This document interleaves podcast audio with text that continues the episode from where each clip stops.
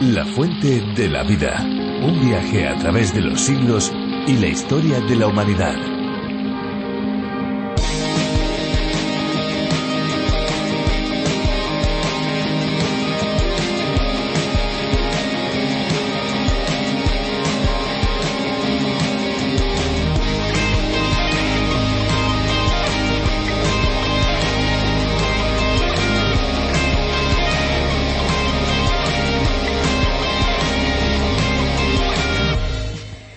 Amigos cuánto tiempo aguanta un camello sin beber agua? Pues sin duda, claro, depende del calor. En invierno aguanta hasta 50 días sin una sola gota, pero en verano no más de 5. Si lo superan, sus ojos se llenan de lágrimas, se niegan a pastar y mugen en lamentos. Ahora bien, si un camello sediento huele agua, sale disparado, no oye, no se detiene para nada y al beber desde luego que lo hace en serio, hasta 80 litros de golpe y 20 litros por minuto. Cuando el camello se va deshidratando, su joroba adelgaza, pero si la joroba se achica demasiado, el animal muere. Bienvenidos amigos a La Fuente de la Vida, un tiempo de radio en el que descubrimos la Biblia capítulo a capítulo. Soy Fernando Díaz y aquí tengo a mi lado, como no, a Esperanza Suárez. Pues sí, hola Fernando, ¿qué tal? Hola amigos, qué bueno tener su compañía en este tiempo de estudio, en este tiempo de reflexión, en este tiempo, podríamos decir, de aprendizaje, en el que no faltan las curiosidades y, por supuesto, la buena música. Eso es, son los ingredientes de un programa diferente donde el agua es protagonista, pero sobre todo el agua eh, de la vida. La Fuente de la Vida es la adaptación para España de A través de la Biblia. Esta labor es realizada por Virgilio Bagnoni, encargado de la traducción y adaptación para España de este viaje trepidante por el libro de los libros. Más de 1.300 acercamientos en nuestro tren de la Biblia comparada en las 66 estaciones de cada libro. La Fuente de la Vida, este es el título, es un espacio cuyo nombre original es A través de la Biblia del teólogo John Vernon Magee. A través de la Biblia es el nombre de la versión tan conocida en el ambiente hispanoamericano, pero ahora también en la versión para España y más allá a través de la fuente de la vida. Son más de 80 países que disfrutan de estos programas visite lafuentedelavida.com donde encontrarán más información detallada. Visite también nuestra página y allí encontrarán recursos muy útiles que les pueden ayudar al mismo tiempo que escuchan el programa. Y ahora sí, ya nos toca pasar a la exposición bíblica, pero antes vamos a escuchar una canción que esperamos sea de su agrado. Agradecemos a los músicos que contribuyen con su aportación musical. Estamos preparados, listos, adelante con la música.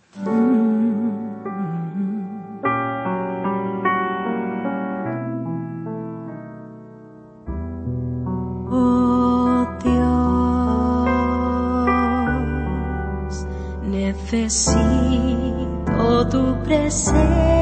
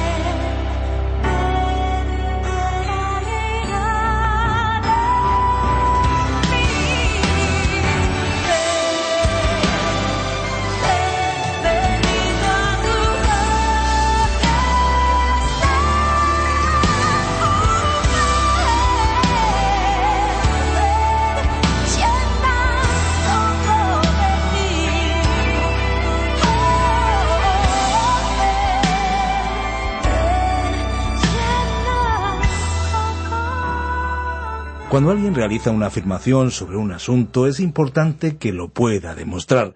En el caso de un acontecimiento o un hecho concreto, el testimonio de personas que puedan avalar lo que se declara es algo válido. La Biblia nos habla de acontecimientos sobrenaturales que para muchos eh, son difíciles de creer. Sin embargo, la propia palabra de Dios habla de muchos testigos que presenciaron lo que pasó en diferentes momentos, certificando que no se trata de cosas inventadas, sino de hechos reales cuyo autor es Dios. Sobre el testimonio de las verdades espirituales aprendemos hoy en el capítulo que estamos estudiando, el quinto de la primera carta de Juan. Siempre nuestro viaje fascinante a través de los libros de la Biblia en la fuente de la vida.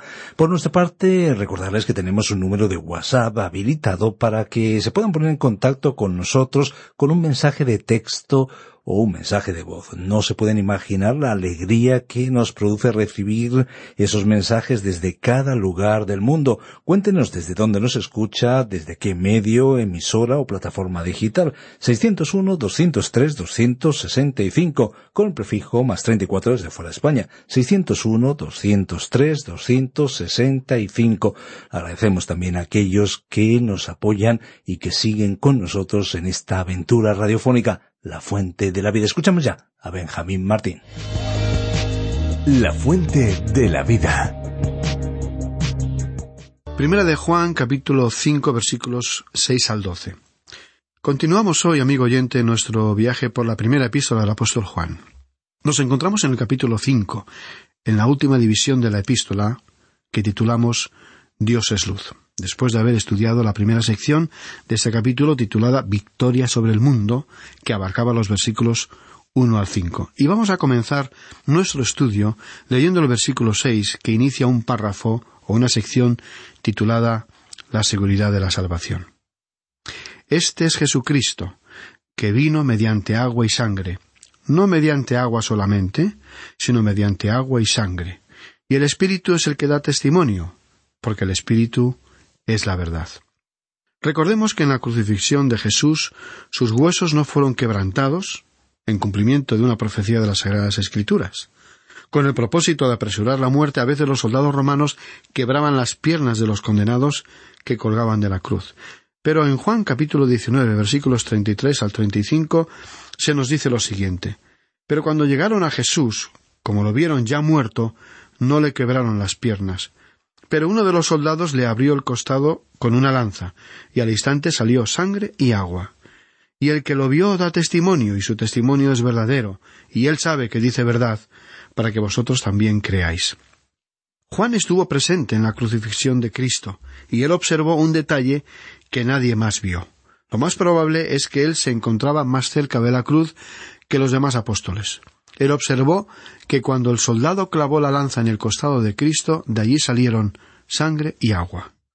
Aquí en su epístola, Juan aplicó este detalle. Él lo enfatizó en su Evangelio, y en esta epístola el apóstol volvió a aquella escena y dijo Este es Jesucristo que vino mediante agua y sangre.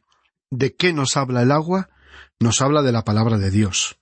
El Señor Jesús le dijo a Nicodemo, como vemos en Juan capítulo tres y versículo cinco, De cierto, de cierto te digo, que el que no nace de agua y del Espíritu no puede entrar en el reino de Dios. El agua es la palabra viviente aplicada por el Espíritu de Dios. Aquí en Primera de Juan dice Este es Jesucristo, que vino mediante agua, refiriéndose a la palabra de Dios que el Espíritu usa. Y al añadir y sangre, ésta se refiere a la muerte de Cristo. Y el versículo continúa diciendo no mediante agua solamente, sino mediante agua y sangre. Y el texto continúa diciendo y el Espíritu es el que da testimonio, porque el Espíritu es la verdad. Es el Espíritu quien puede hacer que estas verdades cobren vida. Y ahora vamos a recordar una declaración llamativa.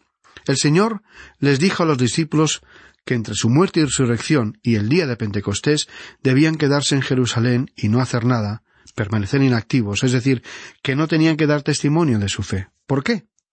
Porque ellos no podrían llevar a cabo ese ministerio con eficacia sin el Espíritu Santo. Por lo tanto, si alguien ha de salvarse, no sólo la muerte redentora de Cristo es esencial, sino también la acción del Espíritu de Dios en los corazones y en las vidas. Nos estimula mucho leer cartas de oyentes de este programa de radio porque ellas demuestran que la palabra de Dios, tomada por el Espíritu de Dios, puede aplicar la sangre de Cristo a los corazones y vidas. Cristo murió por nuestros pecados, pero el Espíritu de Dios debe hacer real ese hecho a nosotros. Estimado oyente, solo el Espíritu de Dios puede hacer que la muerte de Cristo sea una realidad para usted, y solo el Espíritu de Dios puede lograr que la resurrección de Cristo sea real para usted. Leamos ahora el versículo siete, que parece expresar que tuviéramos tres testigos más que están en el cielo.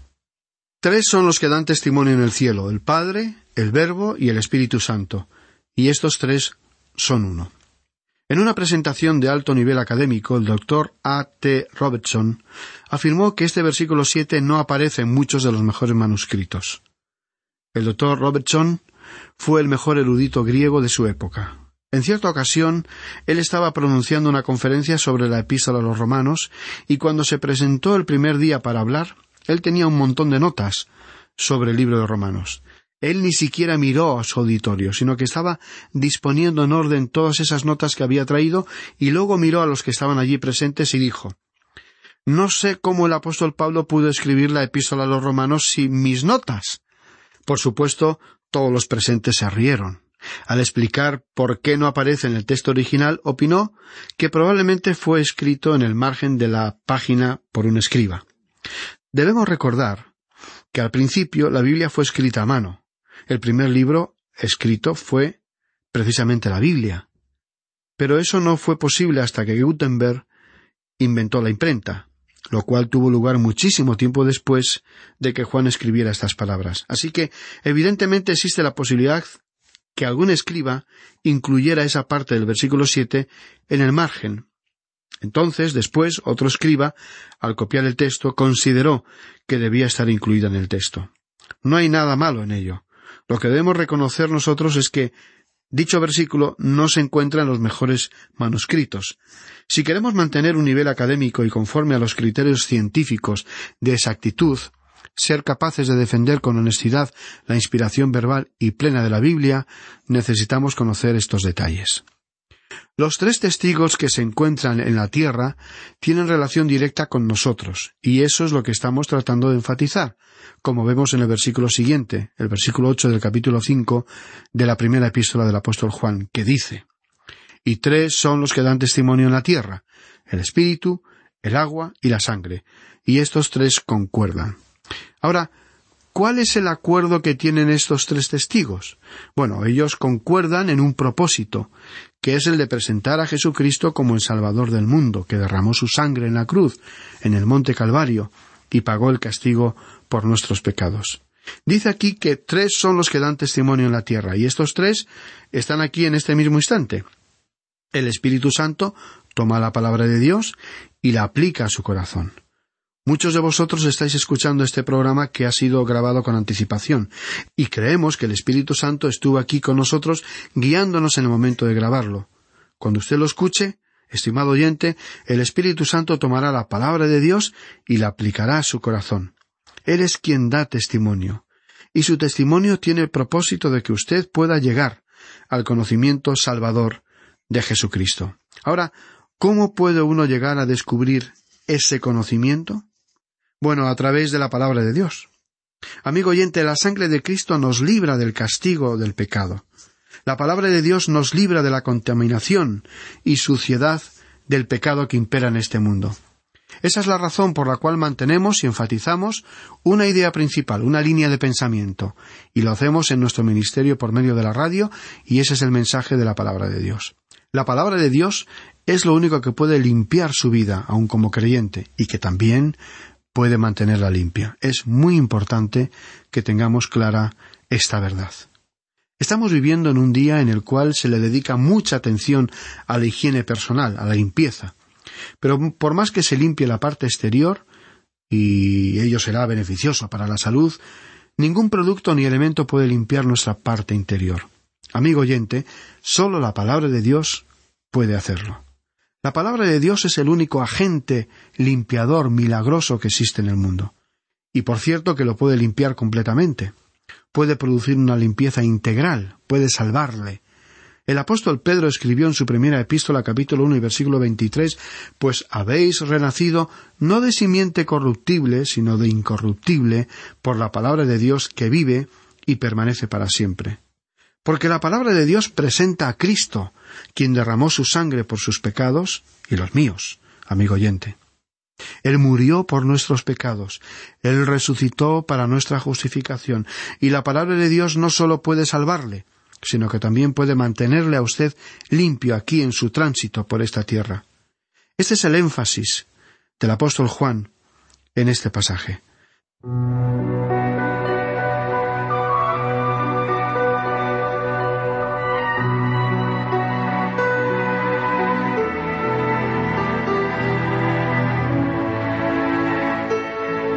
Así que aquí tenemos a estos tres testigos que dan testimonio en la tierra.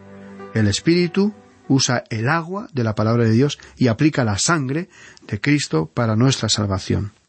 Y estos tres concuerdan con el mismo propósito.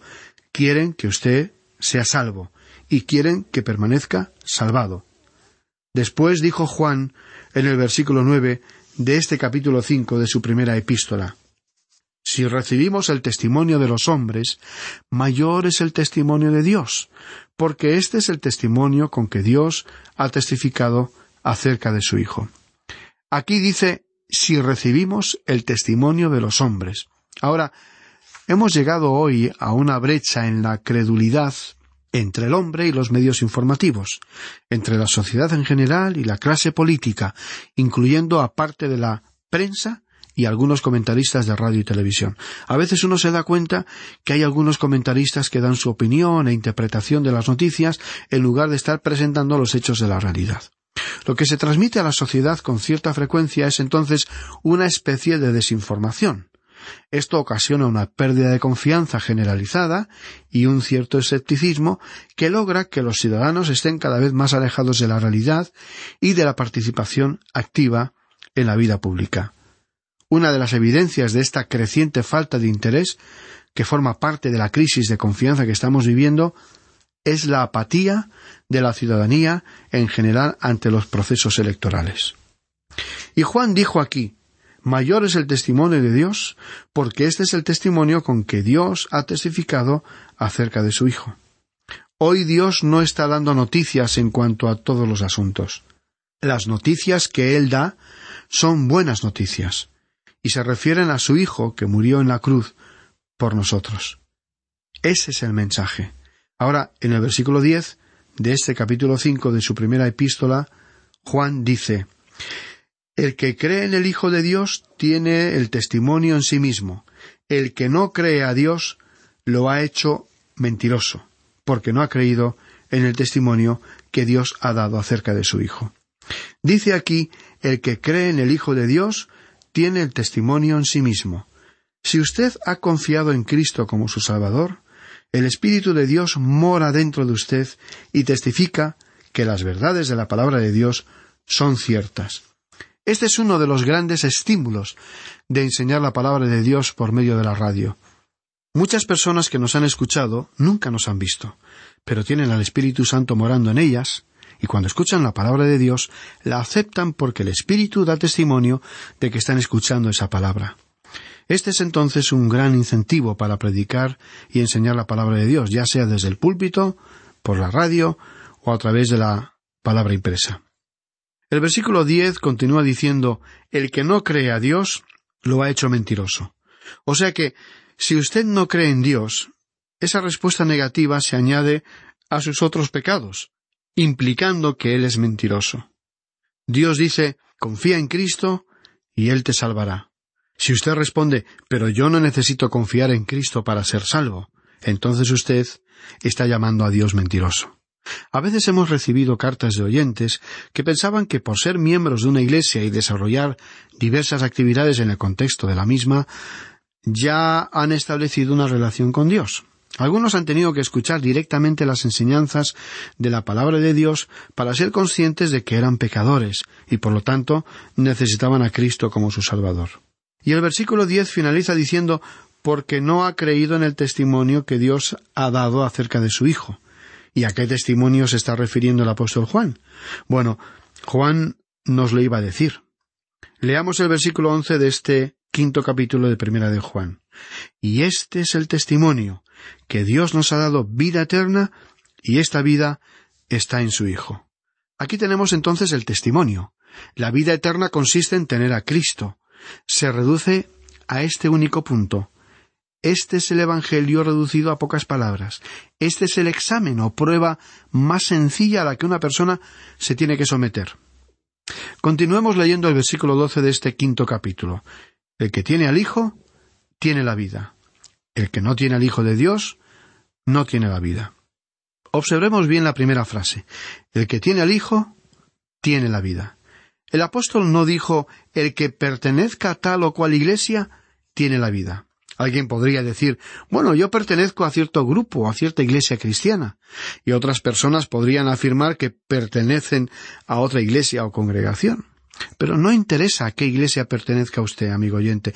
La membresía en una iglesia no es una garantía de que usted sea salvo. Y así cada uno puede mencionar la iglesia de la cual es miembro, pero entonces, ¿qué significa ser salvo? Hemos leído las siguientes palabras. El que tiene al Hijo, tiene la vida. La pregunta vital es ¿Tiene usted a Cristo? ¿Está usted confiando en Él de tal manera que nadie en la tierra o en el cielo puede sacudir o afectar su confianza en Él? Estimado oyente, si usted no ha llegado a ese punto, no ha llegado a ningún punto. Ser salvo significa que usted confía en Cristo. Quiere decir que usted tiene a Cristo como su Salvador. Hemos leído la frase El que tiene al Hijo, tiene la vida. Él es para usted una especie de bote salvavidas, de cuerda de salvamento. Él es nuestra única esperanza. Sin Él estamos perdidos, pero si lo tenemos a Él, tenemos vida. Acabamos de leer la frase del versículo doce que dice El que no tiene al Hijo de Dios, no tiene la vida. ¿Se puede decir esto con mayor claridad? Olvide por un momento la idea de religión y de las formas o tipos de iglesias que conocemos y de toda la publicidad que se haga al respecto. Lo verdaderamente importante es que dedique algunos momentos para reflexionar sobre las siguientes preguntas. ¿Tiene usted a Cristo? ¿Es Él su Salvador? Este fue el motivo por el cual el apóstol Juan enfatizó que Jesús era el Hijo de Dios. Y debemos decirle que Él es una persona extraordinaria. Él es Dios manifestado en un cuerpo humano. Él es el único que puede salvarnos. Él es absolutamente único. No hay otro como Él. Él es el unigénito Hijo de Dios. Él murió en la cruz, porque sólo Él podía pagar el castigo por nuestros pecados. Y después resucitó. Y precisamente en este momento está viviendo a la derecha de Dios, intercediendo a favor nuestro. Él es el Cristo viviente. ¿Lo tiene usted como su Salvador? Esta es la única pregunta que usted necesita responder. Si le tiene a Él, usted tiene nada menos que la vida, es decir, que es salvo. Este es el testimonio. ¿Cree usted o no cree a Dios? Y como dijimos anteriormente, si usted no le cree, entonces le hace a él mentiroso. Amigo oyente, Juan nos estaba escribiendo estas verdades y realidades de una manera muy clara y directa. Es imposible no entenderlas. Lo único que en este mismo instante evitaría que usted viniera a Cristo sería la presencia del pecado en su vida que usted no quiere abandonar. Ese sería el único factor en el mundo que podría detenerle. Y esa es exactamente la decisión que usted tiene que tomar. Bien, amigo oyente, vamos a detenernos aquí por hoy, porque nuestro tiempo ha llegado a su fin. Esperamos que las meditaciones bíblicas que hemos compartido con usted le hayan resultado de ayuda para reflexionar acerca de un tema sumamente importante, trascendental, como es el estado en el que se encuentra actualmente su situación ante Dios. Y si usted ya ha establecido una relación con Él, confiamos en que el pasaje que hemos considerado resulte útil a la hora de aplicarlo a las variadas circunstancias de su vida diaria, pues este es el propósito fundamental de este estudio y de todo estudio bíblico. Continuaremos con estos temas en nuestro próximo programa y le agradecemos su compañía en nuestro recorrido por esta primera carta del apóstol Juan. Y como esperamos seguir contando con su participación en este estudio, le sugerimos que lea detenidamente los versículos finales de este capítulo 5 de esta epístola que estamos estudiando para que pueda estar más al tanto de los temas que trataremos en nuestro próximo encuentro.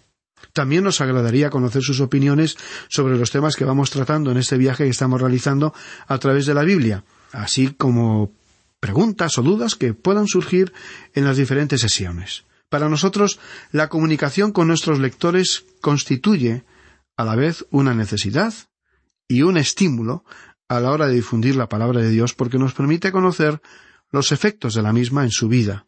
Así que no dude en ponerse en contacto con nosotros y por nuestra parte le responderemos lo más pronto que nos sea posible. Nos despedimos hasta nuestro próximo programa, deseando que Dios colme su vida con su palabra, su presencia y su poder para que pueda enfrentar las dificultades propias de nuestra vida en este mundo con los recursos que Él ha colocado a nuestra disposición. Queridos amigos, gracias por acompañarnos una vez más en este viaje a través de la Biblia. Ahora llega el tiempo de despedirnos. Nos acercamos, como ya ven ustedes, al final de este espacio, pero nuestro recorrido por los libros de la Biblia no para, continúa, ya que aquí estaremos en la próxima edición y también porque pueden seguir escuchando este espacio en otros medios, además de escuchar toda nuestra programación, la programación de esta emisora de radio. Recuerden que pueden descargar los podcasts de nuestro programa en lafuentedelavida.com y a través de la aplicación multilingüe. Una aplicación que está ya disponible en dispositivos móviles, a través de la aplicación La Fuente de la Vida, que también se puede encontrar con el nombre A través de la Biblia. Para contactarnos les invitamos a que nos llamen al 91 422 0524 con el prefijo más 34 desde fuera de España y también a nuestro WhatsApp el 601 203 265. Si se identifican con nuestro programa y quieren ayudarnos para que llegue más personas, también envíenos su mensaje de texto de voz al 601 203 265. Recuerden, siempre con el prefijo más 34 desde fuera de España. Nuestra dirección de apartado de correos es el 24081, código postal 28080 de Madrid, España. Y nuestro email info arroba radioencuentro.net. Gracias por acompañarnos en este viaje. Un saludo desde nuestros estudios de Radio Encuentro en Madrid para todo el mundo. Somos Radio Transmundial en España. Hasta pronto. No olvide que hay una fuente de agua viva que nunca se agota. Beba de ella. Este ha sido un programa de Radio Transmundial producido por Radio Encuentro, Radio Cadena de Vida.